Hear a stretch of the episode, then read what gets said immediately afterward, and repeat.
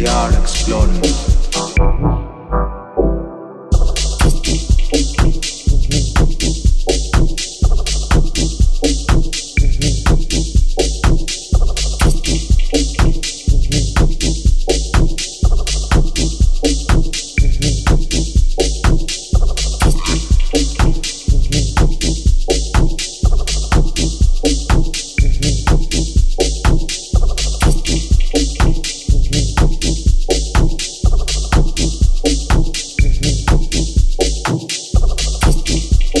Passing beauty wherever they want.